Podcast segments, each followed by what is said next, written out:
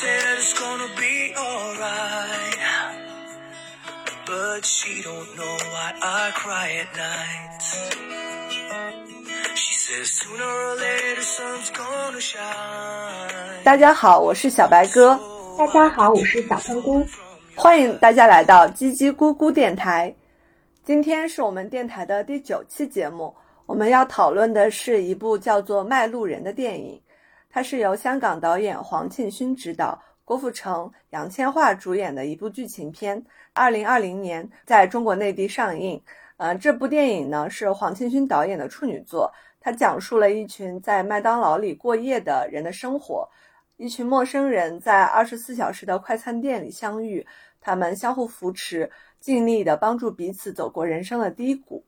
影片是以群像的方式展现了形形色色、不同背景的卖路人，其中的主角就是由郭富城饰演的阿伯。他曾经是一个金融才俊，但却因为投资失败而挪用公款，锒铛入狱。出来之后，无法在社会上找到合适的工作，又因为心怀愧疚而不敢见到家人，那他就选择了成为一名卖路人。他算是这一群人当中的大家长，因为他有办法帮人找工作，然后解决人的实际困难。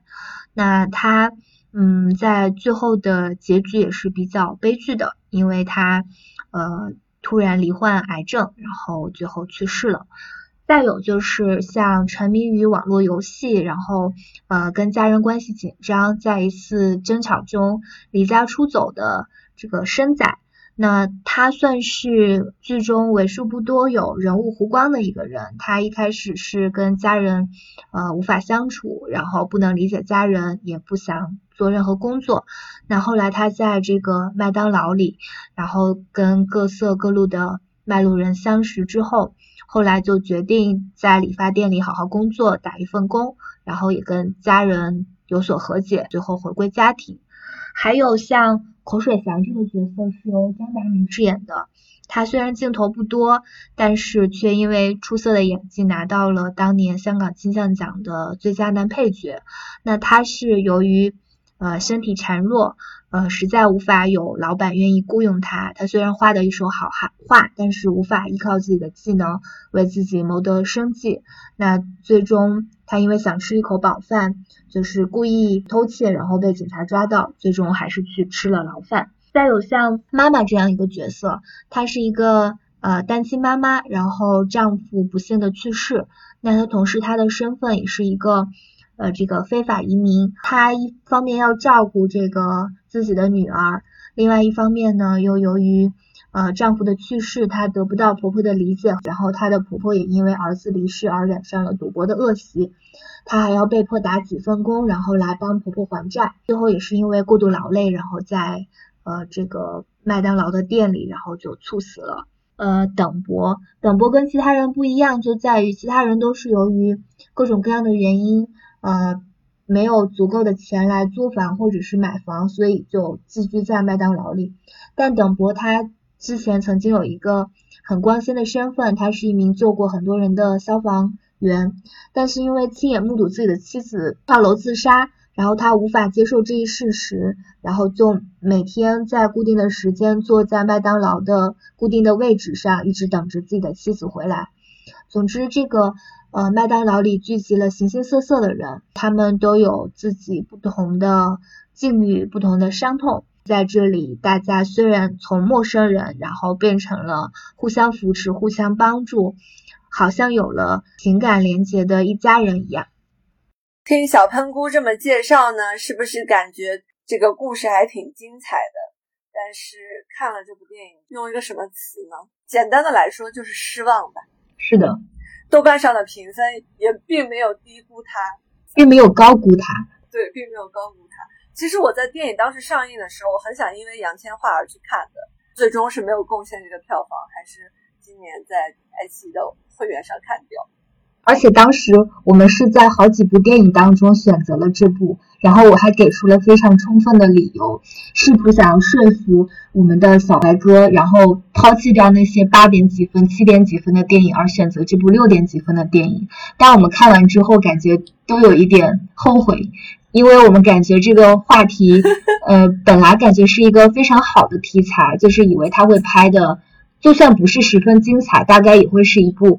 呃，比较有深意的作品。但看完之后，确实觉得他是浪费了这个题材，也浪费了很多人的演技。因为，呃，除了像郭富城、杨千嬅，呃，他们俩作为领衔主演之外，在其中像鲍起静啊，然后张达明啊、万梓良啊这些人也都是演技派，感觉大家是一个比较豪华的香港演技阵容，然后来演这样一个也是应该有着比较严肃的社会议题、底底层关注、人文关怀的一个电影，但确实拍出来的是跟我们所想象的差别比较大，所以我们可能接下来聊。反而不会先聊它好在哪里，可能聊它失望在哪里。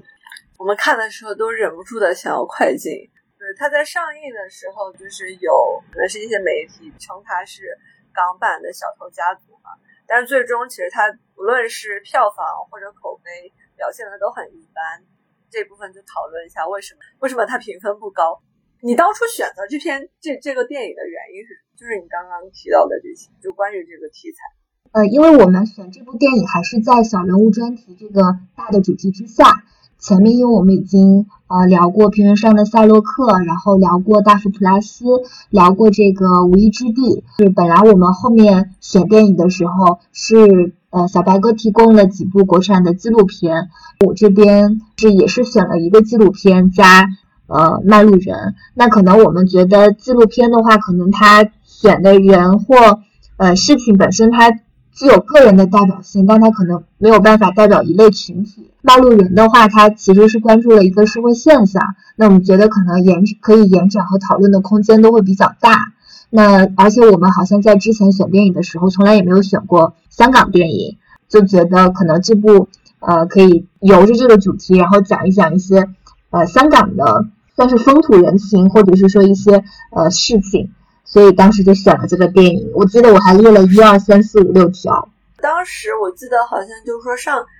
你啊，你应该粤语粤语也不是很熟练，就是说卖路人在粤语里是和陌路人是同样的发音，对吧？他对我在影评里有看到这样子的说法，可惜我们两个人都没有办法来粤语翻译一下。你说当初选择他是想看一个群像。看一种社会现象，但是有没有一种感觉，就是看完更感觉它其实是个体的那种命运，是一种个人的选择。是的，我也有类似的感觉。他明明是想做一个群像。然后展现形形色色的人物，但是在具体的执行过程中呢，很多人物的动机都交代不清。明明他是很可怜的，但你仔细去想，却又觉得他的很多结果都是由自己的行为来导致的。所以在观看的时候，整个人也是比较矛盾的。一些评论就说他是一个八九分的题材，但是拍了一个六七分的片子。而且这个六七分里面，我觉得有一分也是因为。他还是愿意拍这个题材，会很加分的。所有人的这个故事，好像就感觉你好像细追一下，就是有点不太对劲。但是演员们都演的特别卖力，但是你就是很难代入。你是从这个电影一开始就感觉很难代入呢，还是说，呃，像呃，就是是前面其实他还是有一些这些人的生活是如何在这个。呃，快餐店里展开的这些情节，然后后面不是突然就急转直下，所有人的命运都突然变得很惨，这个猝死的猝死，然后患癌的患癌，被捕入狱的被捕入狱，是从后面这种割裂你才觉得这个电影不好看，还是前面你就很难代入，你已经觉得有些要快进了呢？我觉得是从从前面，你从一开始，从一开头，那为什么呢？那你呢？我也不知道，就是它这种电影的讲述，它一开始是。从这个就相当于阿宅是吗？生仔离家出走，啊对，生仔，他是从离家出走，然后跟上这个郭富城扮演的这个角色，相当于郭富城是他们这个卖路人的一个领领路人嘛，就是会介绍各种工作啊，就会去帮忙搭圆场，各种是帮助协调的事物。因为离家出走，跟着他就是去找寻新的生活嘛，他踏进到了这个麦当劳的店里。我从一开始这些故事就让我觉得有点老套，就可能是因为我社会社会新闻也看多了，嗯，很难有那种共情的感觉，嗯。当然，他们这些角色到后面都是有点转变。我觉得，如果说有成长的话，大概就是这个身材。嗯，他之前就是无所事事，然后在这个麦当劳里泡了很久，然后受到这些人的感染，他可能真正的去找到了一份在理发店的工作，然后想要改变自己的生活。其他人可能还是在生活里苦苦挣扎吧。就是这些角色里面最让我触动的，应该还是张大明的那一个。虽然他的戏份确实很少，但是他。自己去偷东西，然后让警察来抓他的时候，那个我就感觉他真的是无可奈何。嗯，包括后来郭富城得癌症，然后他就是那个妈妈在麦当劳里猝死嘛，就感觉这些剧情我都可以预想到，他大概就会这么处理。他们玩水的那个镜头过去之后，好像是那种回光返照还是什么东西，之后就是一切都变掉了。你呢？其实一开始的时候是，呃，申仔跟这个郭富城，我以为是一种有点像那种公路片，比如说，呃，一个中年男人搭配一个小女孩一起上路，然后两个人在这个过程中，呃，可能经历了一些人和事，然后两个人的。状态都发生了变化，就跟家庭决裂的可能选择跟家庭和解，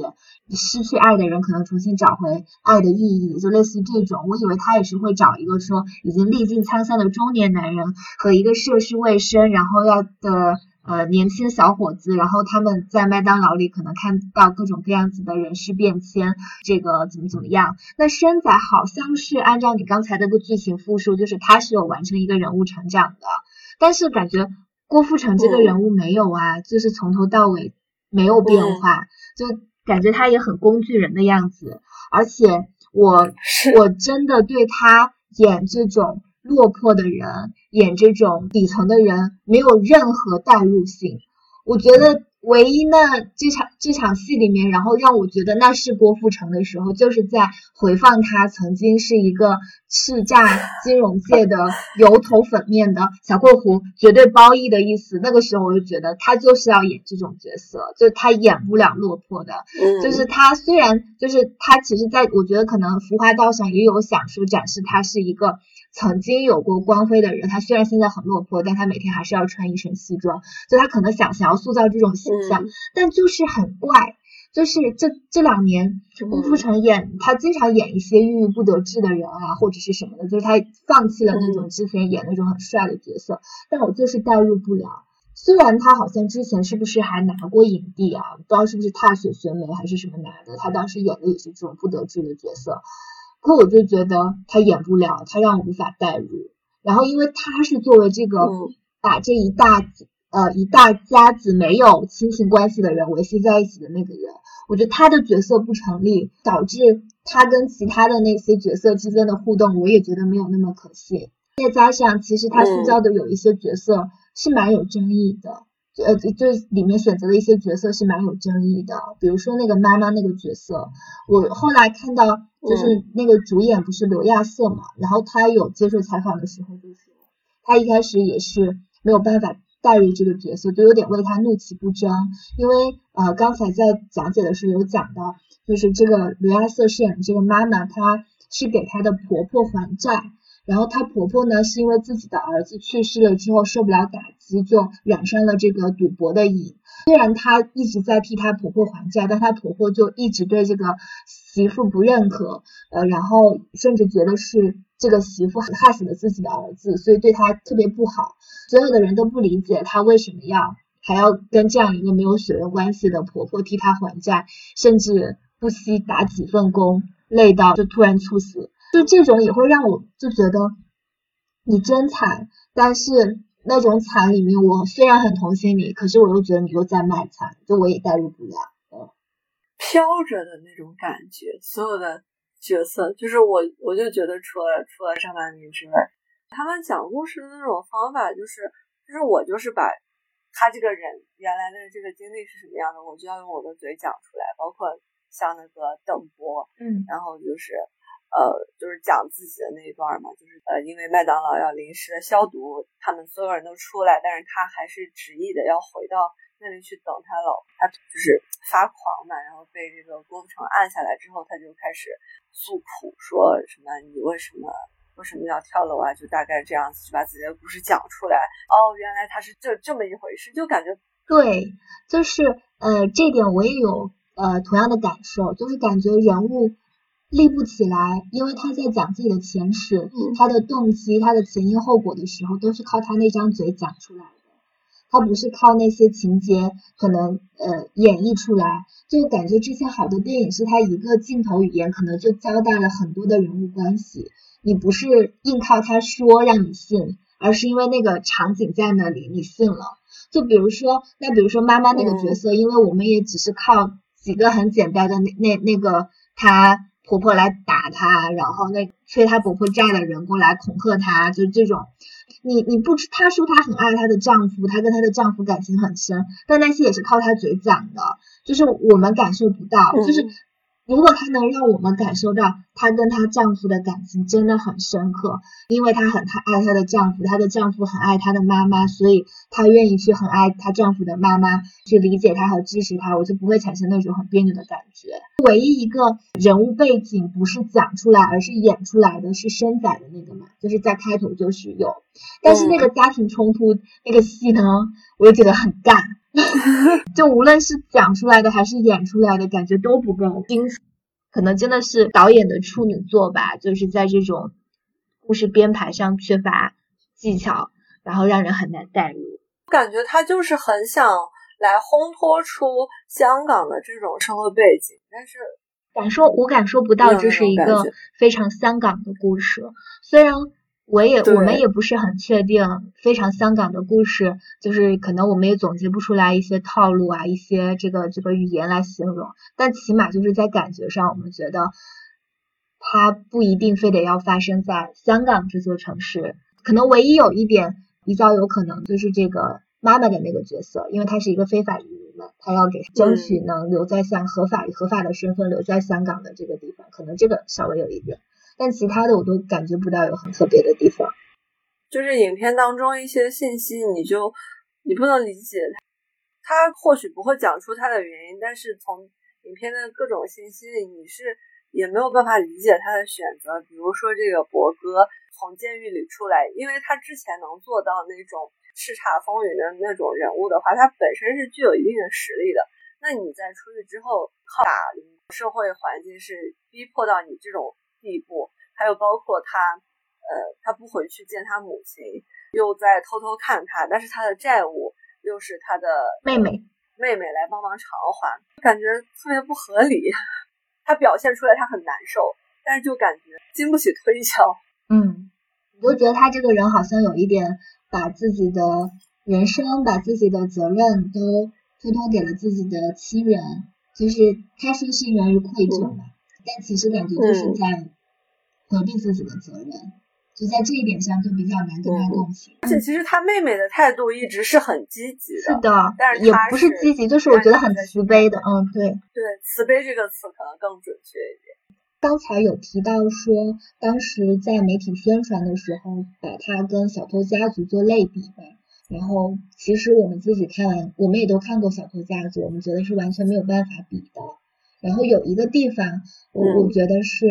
当时看《小偷家族》的时候，你还是会在嗯，就是那一个毫无血缘关系的家庭里面，然后他就是有展示各自。你看，其实他的那部说起来，我就想往回倒一下，就是关于每个人的人物背景那边，他都是演出来的，他都不是讲出来的。那那个家庭组在一起已经一段时间了，大家对彼此你是怎么过来的，其实我觉得彼此之间应该是心知肚明的。但是你会发现，就是他们那些人虽然组成了一个临时家庭，但是你像那个奶奶，她还是会向她原来的家庭，然后去呃索要自己的这个抚养费、赡养费。就是总之，他们除了有自己这个家庭之外，你还能看到他之前的原来的那些社会关系、那些人物，你感觉他不是虚空的滞空在这里这一群人，就是你能看到他其他的那些背景。就这一部里面，你就感觉看不到，就是都是他们口来讲，就好像就他们这个小群体之外就没有其他的了。而且那部电影虽然我觉得要比这部电影残酷多了，就是那些残酷的地方，就是刺痛你的地方，不是靠硬煽情卖惨的地方。是的。可是它里面还是有很多有一些温情的时刻，比如说他们一家人去海边的时候，比如说有一幕就印象很深，就是那个爸爸和妈妈里面其实是有一场情欲戏的嘛。就是外面下着雨，然后他们在这个难得没有孩子，然后他们俩吃着吃着饭，就然后就有一场做爱的戏。我就觉得这一部里面的人都好苦哦，他们没有欲望，就是连接个吻都没有，就是你觉得他们真的太惨了。就是就是我觉得人怎么会没有欲望呢？就是如果你去展示一种生活的话，怎么可能没有这些东西呢？明明里面其实是有 CP 的呀，啊，这个 CP 也很虚假。秋红和博哥这种十年遥望之后的感情，嗯，很虚空的那一种。对呀，而且我也不是很能理解，不太真实，不是很能理解杨千嬅是如何和这个人就是一直在他身边的。你你能理解你的女神杨千嬅演这样一个角色吗？我不能，但是我觉得她唯一表现的就是那种让我感感受很真实的，这可能跟她自身的年纪也有关系，就是她从一个。可能十年前一个很就风头正盛的歌女，到现在年华这个老去之后，一些容貌上的变化，以及自己可能自己的歌厅越换越小，然后客人也不是很多，过得越来越落魄，但是他还是要执意的保持着自己可能某一天要登台所穿的演出服。嗯，就要要花钱来把这些演出服租在，就是放置在一个地方。嗯，那你觉得他对这个博哥的感情是双箭头的，还是说他是单自己的执念呢？像是自己的执念。电影里面就有一个蒙太奇是吗？就回顾到他们十年前的相遇，就是在他很风头正盛的时候，在一个酒会上认识的。等他在十年之后出现了，他是一个落魄的样子，但是他。依然记着，就发现哦，这个人落魄了，我可以再接着帮助他。我对这部电影里面的女性角色的塑造也存在着极大的不满，这个可以后面再说。我看到有一个评价，就是说这个《卖路人》这部电影，它有小偷家族的架势，但是没有小偷家族的格局。就是小偷家族，他用了“家族”两个，表现出来的是一个真的家族，他们生活在。同一个屋檐下，奶奶、爸爸妈妈、哥哥妹妹，就是就每个人各司其职，就是那种家庭的感觉。但是在《卖路人》的这个电影里面，他们这些人在这个快餐店里，好像只有时间和空间的那种外部的连接，并没有真正的那种互帮互助的感觉。你会不会觉得他们之间的那种帮助的表现特别的外露和直白？就比如说，我哥想帮助妈妈。就来还债。当他看到这个妈妈因为要帮还债，被逼无奈要去站街，他把他拽出来说：“那我看病的钱给你。”就除了这种之外，就感觉他很生硬。有感觉到，小偷家族里面那一家人在一起，其实都是出于各自的私心，就是大家都有非常呃自私的原因，反而把这个家庭。紧密的捆绑在了一起。爸爸妈妈觊觎的是这个奶奶的养老金，奶奶呢，就是她需要人来照顾。那个叫亚季的，就是那个奶奶最疼爱的那个孙女，她也是就是渴望一种亲情。他们都有非常就是私心的东西，然后反而是让这一家人更像一个家人。这边的话，就是感觉大家特别无私。特别崇高的人性，就我觉得反而有点过于刻意，就让你觉得他有一点很难让你共情到的地方。就确实像你说的，你看博哥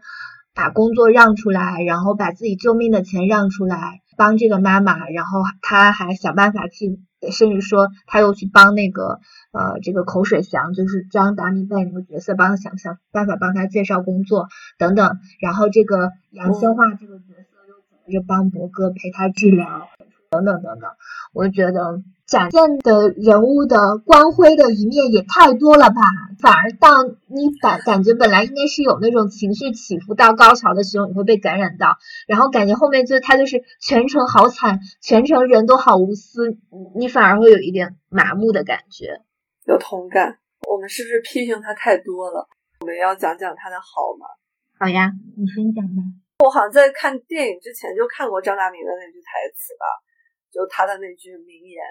有头发谁会做和尚？”他在他在被抓的时候对对博哥说的嘛，因为博哥是一直在尽力的帮他找工作，但是他确实是不会被录用，因为他也是一个很看起来很孱弱的样子。其实自己也想挣扎过，因为他会画画嘛，做一个街头艺人可以帮，但是他也混不到饭吃，所以他就找到一个可以稳定吃饭的地方。我记得有一个背景，就是说张达明这个演员在拍这个电影的时候，他是正在患鼻咽癌，然后他自己生活也很困顿，就整个那个形象非常贴合这个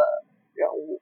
博哥的话，我印象最深的大概就是他的西装吧，他的西服来彰显他可能曾经的那种身份和地位。他现在很潦倒，他可以做很多工作。那那我说一下，我觉得他好的点，他好的点就是他选了一个很好的题材，就是当大家都去拍那些这个枪战、这个什么商战、大制作、快节奏。他们能想到去关注这样一群人，然后去拍这样一个电影，就本身我感觉还是一件值得赞扬的事情，而且里面还集结了很多我觉得是这个在香港或者整个在在华语区都还蛮有影响力的演员。我想，如果不是因为杨千嬅、郭富城他们演的，那他可能我猜本身他票房应该也不是很好。但是如果没有这些，就是明星演员的加入加盟的话，可能他票房会更少，可能会看的人会更少吧。就我觉得本身这件事情就是还蛮值得赞扬的，就是他愿意选这样一个题材，因为可能别的导演很厉害的，但是他们可能就不愿意选这种题材，他们就知道不会卖座，就是这种关注呃底层人群的那种生活状态。嗯，其实我觉得香港最近几年它是有一些就是关于底层人的电影。你看过《一念无名》吗？没有。对那部电影，我觉得还不错。就是他演一个躁郁症的病人，杀死，对，杀死了他因为病痛折磨的母亲。嗯。然后包括他的一些家庭关系，然后他从医院出来回归社会的一些问题，可能人物更单一，故事更集中一点。嗯。踏雪寻梅也是这方面的题材吧，但是它可能是一个更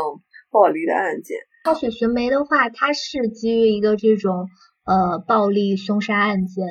但它其实我觉得有比较那个演出来那种算就是从大陆到香港去的人，边缘人，他在这种城市无法无法就是找到自己的寄托、安身立命的地方。呃，为什么一个人就是一个杀的杀人的人和被杀的人，其实他们反而在杀与被杀的那一刻是反而是心灵相通的。对，我觉得就是他演出来那种很，虽然很绝望的感觉。我们我们可以再聊一聊，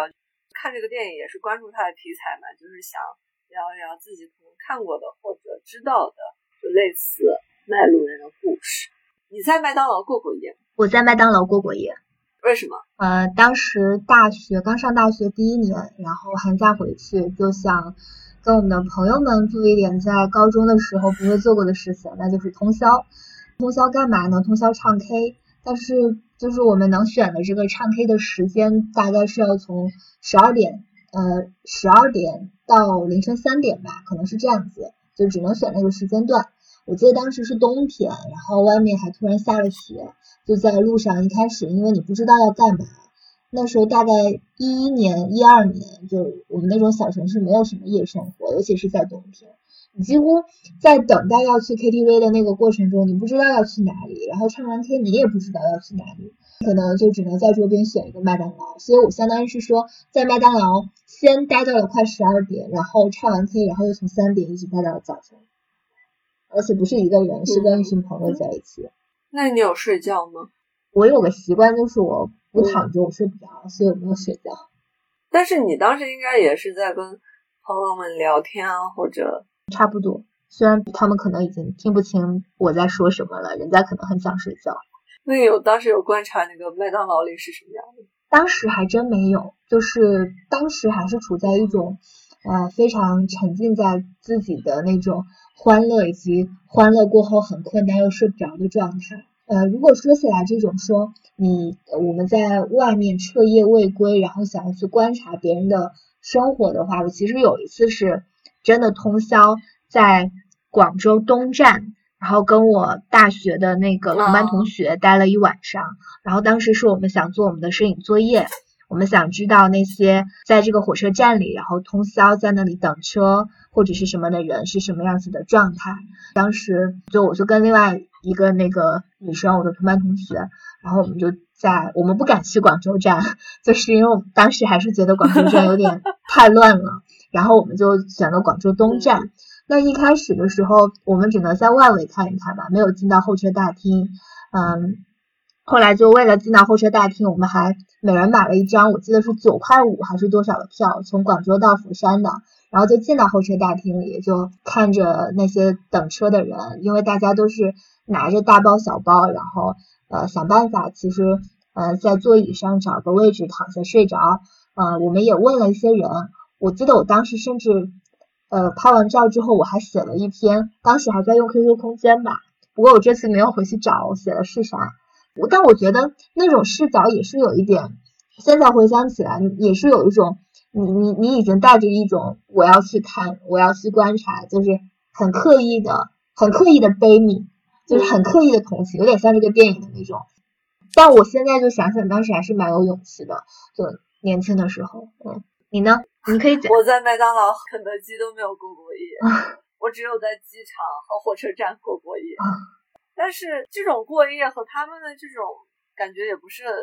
就很类似，因为当时你只是在，就是可能为了省钱或者怎么样，就是在那里停停留一夜，等着第二天的航班或者火车，然后你是一个很。很烦躁、很很困的状态，也顾不得去看别人，然后就要一心看好自己的东西。我就感觉和那种麦当劳里他们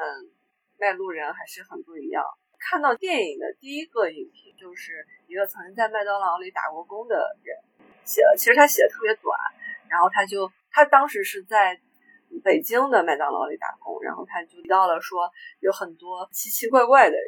比如说上访的人，还有去卫生间要数够步数的人，如果他就是走多一步，他都要退回重走的一种一个哥们儿，还有那种给大家讲气功的一个中年阿姨，带孩子看病的妈妈，就各种失魂落魄的人。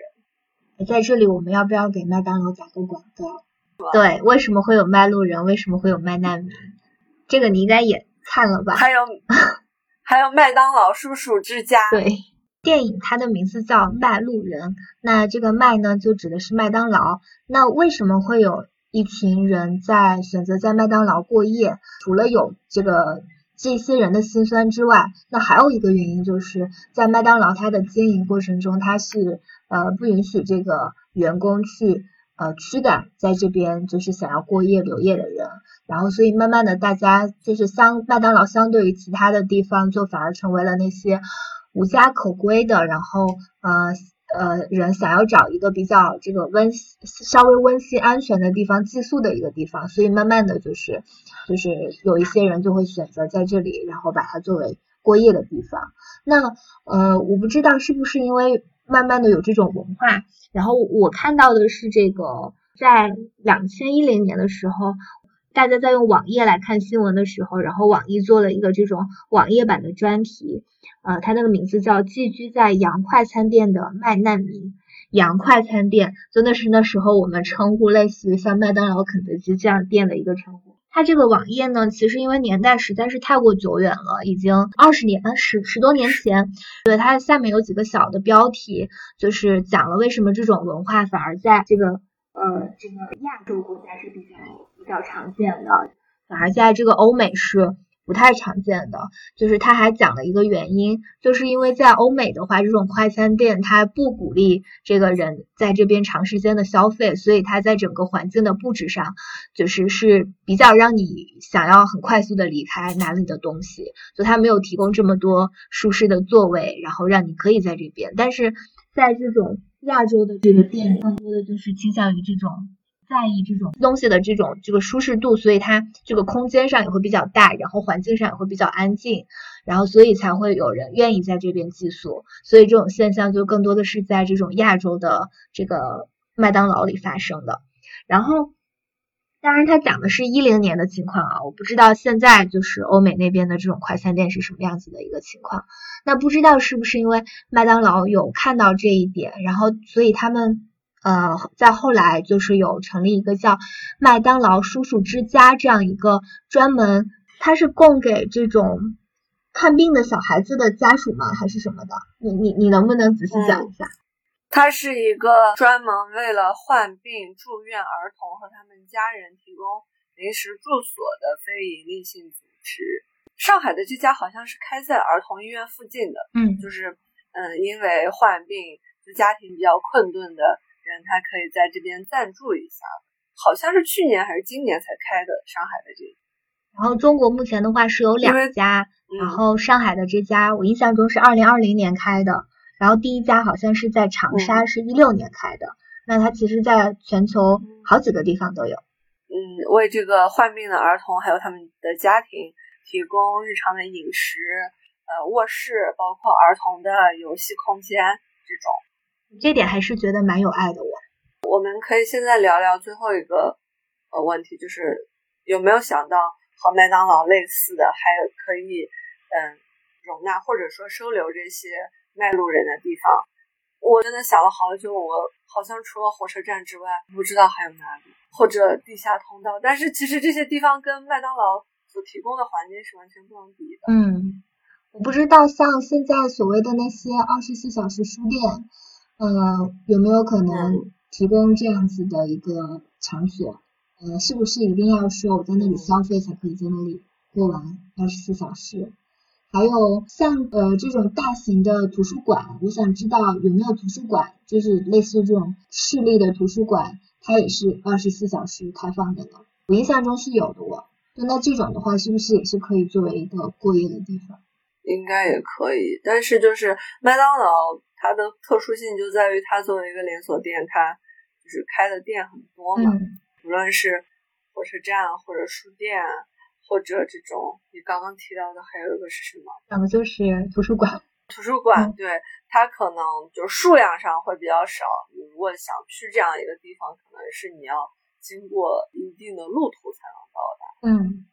而且麦当劳这边其实还有一个好处，就是它是一个餐饮店嘛。那你可能其实呃，你想要吃东西的话，你可以在那边买到东西。你要是没有钱的话，甚至呃，只要店员不介意，别人不介意，甚至你可以喝到别人剩下的半杯可乐，别人吃剩的半个汉堡，就是你可以解决掉你的吃的问题和你的住的问题。哎，你刚刚说的这个开的图书馆，你是不是你有没有记得当时那个吴桂春人物的那？对，我就在想，好像提到我印象中，对东莞图书馆是不是有一个部分是二十四小时？好像是的。我看到这你你你写的这个问题的时候，我当时。第一想到的是一个新闻，还是我家的一个新闻，就是去年冬天的时候，不是经历了这个可以说是近几十年来史上最大的寒潮，是北方很多地方都经历了史上最低的温度嘛。我有一些朋友是在家里做公务员的。然后，所以他们就会转发一些市政新闻的这种报道。是我记得那天看到有一篇文章，就是在说，在这种寒潮天气之下，然后民政局的人就开始这个全市的城区巡逻搜索，紧急救助那些无家可归的人。平时可能天气没那么冷的时候，他们可能也会选择像这种地下通道啊、桥洞里啊，或者是一些呃废弃的房那边呃过夜。可以维持自己的生活，但是在那种极端寒潮天气下，真的人是可能会被冻死的。所以在这个时候，市政府才想起来说，哦，我我要出动。但是我我觉得，反而当时我看的时候，我觉得还是有一点有人情味的，就是他起码想到了，呃，这种天气下有人可能是过不下去的，所以那我我要记得这样走一走，免得有人被冻。然后他那天好像两天的时间吧，可能收留了十几个人。这十几个人里面有好多都是那种精神不是非常的正常，就是可能被家人抛弃了，或者是跟家人走失了的这种人，他们真的可能就是说不定如果没有被收住到那个救治站的话，那几天可能真的很难熬下去。我就感觉跟这个话题很像，可能还包括比如说，就是现在各个城市可能都会有的流浪者。二零二零年疫情开始之后，尤其是在武汉，应该还是有一些媒体报道，就是不论是滞留武汉，可能突然就变成这种流浪者，还是原本的就一些住在桥洞里的人，然后他们所面临的那种环境更加窘迫嘛。但是我记得当时有一个新闻，我现在找不到他那个链接，也就没有办法证明真伪嘛。有个图片就是说，呃，城管还是谁，就是当时是城市管控比较严嘛，然后就是他们去用水管去冲地面，让你不能在这里住，为了就是把他们从这个地方撵出来，可能应该是希望让他们去更安全的地方，但是他们一是没有钱，他们没有办法住到宾馆里去，就当时可能也一些就各各方面。一些机制或者什么的匮乏吧。当时我记得武汉有个很有名的就视频博主叫蜘蛛猴面包，他就拍了很多武汉日记的视频，其中有一期就是讲了那个武，就是疫情期间武汉的流浪者的生活，但是那那那条视频好像上线没多久就被下线了。说到这个疫情的话，我是在搜这个卖路人的新闻的时候有看到，呃，去年，呃，香港的疫情严重的时候，麦当劳它也停止了堂食嘛，那就只能外带。那在这种情况下，其实卖路人也就没有办法再进入到这个店面里面再去过夜。所以当时就是也有一篇报道是采访了一些就是经常在麦当劳里过夜的人，问他们，那你们接下来要怎么办？然后他们就说。那个可能就是可能选一些其他的二十四小时餐厅，但是相对来说就要比在麦当劳过夜的成本高很多，因为这个呃这个餐饮的价格也会高一些，或者说他们可能真的就必须要回到这个地下通道或者其他的一些居住条件不是很好的地方，就还是很很艰难的。就是你要是没有家，你想找到一个相对固定和稳定的地方，就在这一点上的话，让我想起来